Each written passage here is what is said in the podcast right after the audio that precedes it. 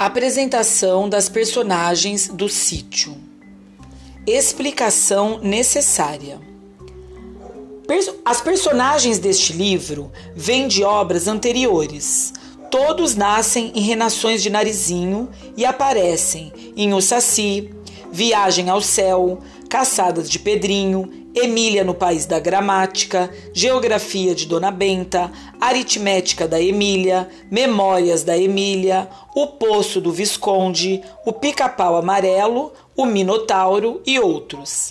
Dona Benta, avó de Pedrinho e Narizinho, vive com eles no sítio do Pica-Pau Amarelo, em companhia de tia Anastácia, a cozinheira, e mais o Visconde de Sabugosa, que é um sabugo de milho muito sábio.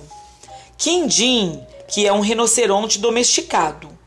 O conselheiro, que é um admirável burro falante.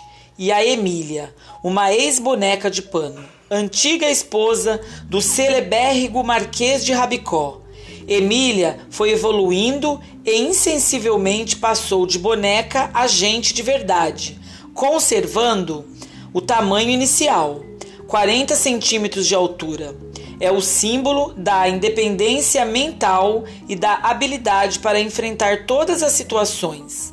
Praticamente é quem governa o sítio de Dona Benta e sempre exerceu uma completa ascendência sobre o Visconde. A vida no pica-pau amarelo é um interminável suceder de reinações maravilhosas, nenhuma das quais equivale em originalidade e imprevistas consequências para o mundo a descrita de, nesta obra.